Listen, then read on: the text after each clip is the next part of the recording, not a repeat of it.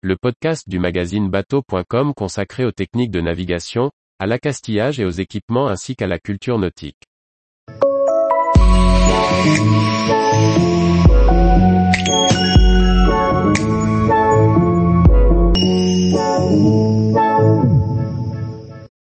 Le filtre polarisant pour rénover les écrans de nos instruments.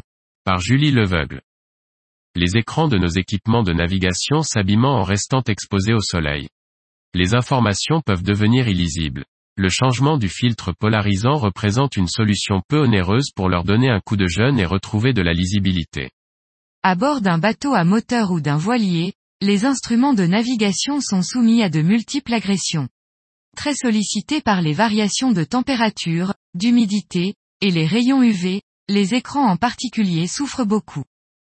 Qu'ils soient à l'intérieur ou à l'extérieur de la cabine, les écrans des radars, sondeurs, GPS, anémomètres, stations météo ou speedo par exemple peuvent, au bout de quelque temps, commencer à présenter une ou plusieurs tâches, la visibilité de l'écran gêné, l'équipage perd alors l'accès à une partie des informations. La navigation peut être rendue plus compliquée. Beaucoup font le choix de changer l'intégralité de l'écran de l'instrument, pour un neuf. Pourtant, le remplacement du filtre polarisant de l'écran suffit généralement. Cette technique méconnue est la solution idéale pour rénover son équipement à moindre coût et retrouver de la lisibilité. Elle ne demande, en plus, pas de compétences particulières. Le filtre polarisant se présente sous la forme d'une feuille autocollante ou non, à apposer en remplacement du film initial qui a été détérioré. Il se commande neuf, auprès d'enseignes spécialisées en optique, ou plus facilement sur le web, moins de 10 euros pour une feuille autocollante de 100 par 100 mm. Il existe différentes dimensions pour s'adapter à tous les écrans, et différents degrés correspondant au positionnement du film à adopter, angle de polarisation.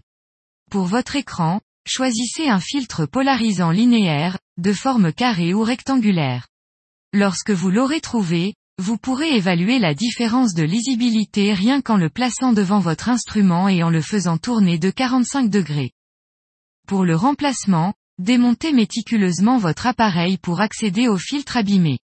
Déposez l'ancienne feuille. Utilisez-la comme gabarit pour découper le nouveau filtre. Décollez la protection qui existe souvent sur le nouveau film, puis installez-le à la place de l'ancien. Assemblez de nouveau toutes les parties de votre instrument, et testez son fonctionnement. Au moment du remontage, vérifiez bien la présence et la propreté de tous les joints.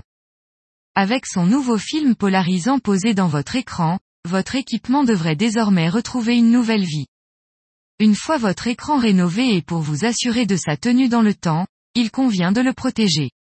Quelle que soit votre zone de navigation, nous vous recommandons de couvrir votre équipement dès qu'il n'est pas utilisé.